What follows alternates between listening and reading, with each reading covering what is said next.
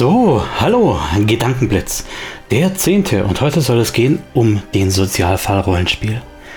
Ist natürlich keine Frage, das Ganze ist schon bewusst als Provokation gedacht, der Titel, aber es hat sich tatsächlich so ereignet, jüngst, dass ich den Effekt hatte, ich sag mal ganz flapsig, dass das Ergebnis einer Probe bei Nichtgefallen zurückgegeben wurde.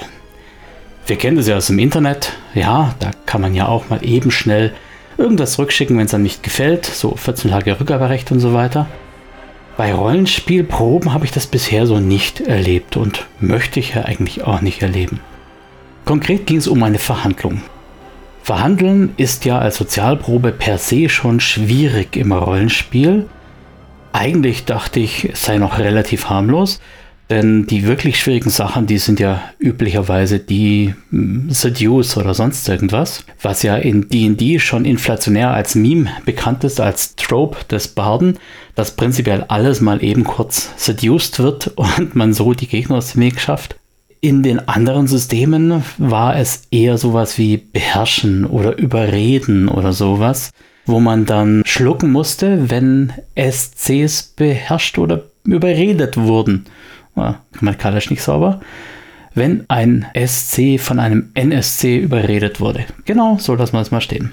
Das Problem ist natürlich, dass da eine Handlung beherrscht wird, dass man dann quasi sagt, hör mal, ich habe dich doch eben dazu überredet, dass du jetzt hier nach links läufst und das gefällt den Spielenden meistens nicht so gut. Kann ich auch gut verstehen.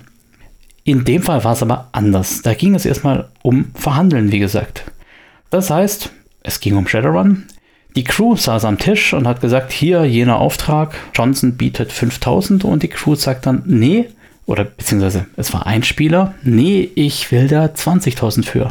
Es war also gar nicht irgendwie zusammenzubringen. Bei meinem letzten Spielleiter habe ich für ein ähnliches Abenteuer, wobei es war ja gar nicht klar, ob es ähnlich ist, habe ich für eine ähnliche Auftragsbeschreibung irgendwie 20.000 bekommen und ja, was sagt man dazu? Zuallererst einmal jede Spielleitung ist da anders und jeder hat ein anderes Feeling für Belohnungen oder für Wertigkeiten im Rollenspiel oder eine andere Vorstellung, wie der Progress auch was Ausrüstung und Finanzen betrifft, vorgehen sollte, ablaufen sollte. Also das Argument mit andere Spielleiter geben aber 20.000, das war mir in dem Fall erstmal egal. Ich habe einfach mal gesagt, nein, hier 5.000 und du kannst ja gerne mal versuchen zu verhandeln. Es wurde also verhandelt und die Figur des Spielenden war nicht so gut im Verhandeln, dass er den Johnson da überreden konnte. Es waren zwar Erfolge da, aber so ein Johnson ist ja auch ein Unterhändler für Konzern oder egal welche Interessengruppe er vertritt. Also hatte der auch ein paar Würfel im Verhandeln und hat halt deutlich mehr Erfolge gewürfelt. Das heißt, selbst mit Edge oder sonst irgendwas wäre da nichts mehr gewesen. Normalerweise würde man jetzt ja sagen, hier, wir haben diesen Konflikt resolved sozusagen und wir führen jetzt die Reaktion aus. Dieser Spielende aber hat dann gesagt, nein, ich weigere mich. Wenn das so ist, dann mache ich diesen Auftrag nicht. Jetzt mal ganz abgesehen, dass es ja fast schon erpresserisch ist, seinen Spielleiter und die anderen Spielenden am Tisch quasi hier in Geiselhaft zu nehmen und zu sagen, ja, äh, wenn nicht meine Bezahlung, dann geht halt gar nichts finde ich es schon fragwürdig zu sagen, wir haben eine Probe gehabt, um das Ergebnis festzustellen und dieses Ergebnis anerkenne ich nicht. Das wäre ja quasi so, als ob ich beim Mensch ärgerlich nicht spielen sagen würde, na, ich habe jetzt zwar eine 5 gewürfelt, aber ich anerkenne das nicht, ich möchte eine 6 haben. Versteht mich nicht falsch. Ich bin kein Spielleiter, der auf Würfel beharrt. Ich lasse niemanden sterben, nur weil er einen Erfolg zu wenig hat oder weil er einen kritischen Patzer hatte oder sonst irgendwas. So weit gebe ich den Würfeln da keine Herrschaft. Aber diese Verhandlungsprobe, die ist ja jetzt erstmal an dieser Stelle absolut mh, hm, unentscheidend, irrelevant, könnte man sagen. Denn es ist nicht, ja, lasst mich anders ausdrücken. Nach dem Abenteuer haben die Charaktere definitiv, wenn sie es denn überleben, mehr Ressourcen. Karma, Nuyen, eventuell Ausrüstung und Connections. Das heißt, sie haben einen Nettogewinn durch das Spielen dieses Abenteuers.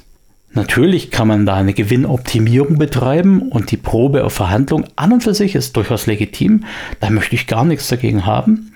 Aber man hätte ja im Erfolgsfall den Benefit, den Nutzen aus seinen zehn Erfolgen gezogen und gesagt, hier, ich habe jetzt aber irgendwie um, keine Ahnung, 30 Prozent die Belohnung hochgedrückt. Den Negativfall also, man hat es nicht geschafft, man möchte dann doch mehr Bezahlung, den akzeptiert man nicht. Das muss man sich an dieser Stelle auch einfach mal auf der Zunge zergehen lassen. Da gibt es also einen Spielenden, der das Instrument der Probe für sich in Anspruch nimmt und die Regeln des Spiels an und für sich akzeptiert und das auch bei jedem Schusswechsel, bei jedem Zauber, bei, jedem, bei jeder Heimlichkeitsprobe so machen würde.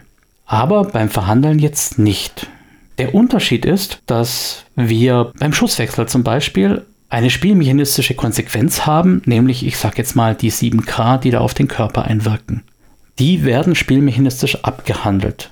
Im anderen Fall aber, im Fall von Sozialfertigkeiten, haben wir die Situation, dass wir die Reaktion und die Handlung des Spielercharakters nicht beherrschen können und eigentlich auch nicht beherrschen wollen. Das ist ja eben das, was so ein bisschen fishy ist am Betören, am Verführen, am sonst irgendwas, dass in dem Fall mein Charakter außer Kraft gesetzt wird und jemand anders die Kontrolle übernimmt, die Erzählrechte hat und dann sagen kann, du bist jetzt verführt worden, wir machen jetzt, keine Ahnung, Doktorspielchen hinterm Haus. Das heißt, bei Sozialproben sind wir ja schon eher an der Stelle, dass wir sagen, ja, nein, ich möchte jetzt nicht bestimmen, was du machst. Bei dieser Verhandelnprobe allerdings möchte ich jetzt nicht nochmal das Fass aufmachen, zu sagen, ja, du darfst trotzdem entscheiden, was du machst. Denn Verhandeln beinhaltet ja eigentlich, dass ich überzeugt worden bin, dass meine Ansprüche an Bezahlung nicht legitim sind. Also wenn ich jetzt gescheitert bin beim Verhandeln. Zu sagen, ich weigere mich zu anerkennen, dass ich den Johnson nicht zu mehr überreden konnte, wäre ja gleichbedeutend wie zu sagen, ich weigere mich anzuerkennen, dass mich der Sensor der Drohne erkannt hat, obwohl ich so schön geschlichen bin. Das würde an der Stelle keiner machen. Wie gesagt, die Krux ist wirklich die, dass das eine eben eine Handlungsmöglichkeit der Drohne, der Sicherheit oder sonst irgendwas ermöglichen würde. Das andere aber, nämlich beim Verhandeln gescheitert zu sein, keine Aktion des Johnsons liefert, sondern eigentlich ein Einlenken des SC, des Spielenden, erfordern würde, damit die Geschichte hier weitergeht. Sich hier zu verweigern und zu sagen, ich anerkenne das Würfelergebnis nicht, ist im Endeffekt kann man nicht anders sagen, geiselhaft für die gesamte Gruppe. Es ist natürlich keine Frage, dass ich einen Spieler mit diesem Problem in Anführungszeichen langfristig aus meinem Cast der Spielenden einfach, ja, ich sag's jetzt mal ganz plump, bereinigen würde.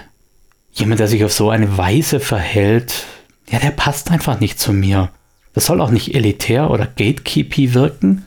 Es ist ja einfach so eine Art von Psychohygiene.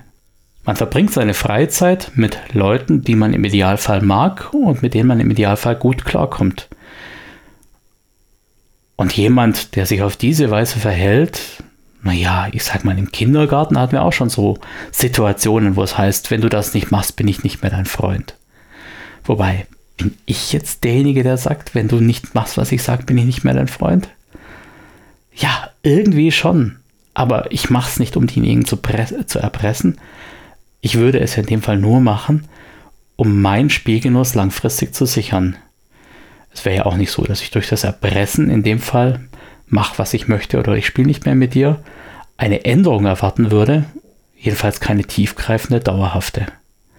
Der Mensch wäre immer noch, wer er ist und er würde, sie würde, wer auch immer, im nächsten Fall von Verhandeln vermutlich wieder ähnlich patzig reagieren. Interessanterweise haben wir auch beim Einschüchtern ein ähnliches Phänomen. Wenn ich versuche, meinen Gegner einzuschüchtern, indem ich ihm zum Beispiel die Pistole unter die Nase halte und sage, so, jetzt erzähl uns alles, sonst puste ich dir die Rübe weg, und ich habe da zu wenig Erfolge, dann könnte ich jetzt ja auch sagen, hm, scheiße, der verrät uns nichts. Oder ich könnte die Eskalationsspirale weiterdrehen und naja, was Spieler eben dann so machen, besonders gewisse Spieler dann so machen. Zum Beispiel mal durch die Handfläche schießen. Oder, keine Ahnung, irgendwelche Scherze. Wir wissen, wo dein Haus wohnt. All diese Dinge könnte man dann noch tun, um quasi noch einmal eine Probe rauszuschlagen oder zu sagen, hey, da kann er doch nicht Nein sagen, das ist doch jetzt safe. Ist in dem Fall die offensive Variante, weil beim Verhandeln würde ich einfach nur sagen, ich verweigere für diese Bezahlung das zu machen. Im anderen Fall bin ich derjenige, der sagt, nein, ich mache so lange weiter, bis du nachgibst. Also dieses Persistieren auf den eigenen Vorteil, die eigene Meinung, dieses Verharren, man könnte auch sagen, sture Verharren auf, die Geschichte muss so laufen, wie ich das möchte, die hat an dieser Stelle eben Schlupflöcher. Weil wir alle vorsichtig sind mit Leute zwingen, mit Leute überschreiben, vor allem inzwischen glücklicherweise wegen Triggerwarnung oder sonst irgendwas, Traumatisierungen. Eben weil wir da so vorsichtig sind, ermöglichen wir quasi an der Stelle auch eine Art Missbrauch. Warum erzähle ich euch das Ganze jetzt?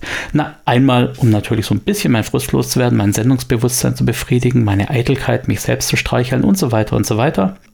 Andererseits aber auch, um eure Meinung zu dem Sachverhalt zu hören. Wie hättet ihr reagiert? Wie würdet ihr damit umgehen? Würdet ihr einfach dann die höhere Bezahlung geben und sagen, ist ja egal, sind ja nur virtuelle Nuyen? Oder würdet ihr den Spieler wegschicken oder würdet ihr den Abend ganz abbrechen? Und was ich euch damit auch zeigen möchte, ist, wie wichtig es ist, so eine Art Session Zero, auch wenn es nur fünf Minuten Vorbesprechung sind, zu machen. Wenn man nämlich da gesagt hätte, okay, wer verhandelt und scheitert, der akzeptiert das Ergebnis und macht weiter, dann wäre das vielleicht so nicht passiert. Vielleicht. Denn eine Garantie gibt es nicht. Ich bin schon so oft überrascht worden beim Rollenspiel. Ich wäre überrascht, wenn ich nicht wieder überrascht werden würde. Das dazu. Vielen Dank fürs Zuhören. Ich freue mich auf eure Rückmeldungen. Ciao, der Micha.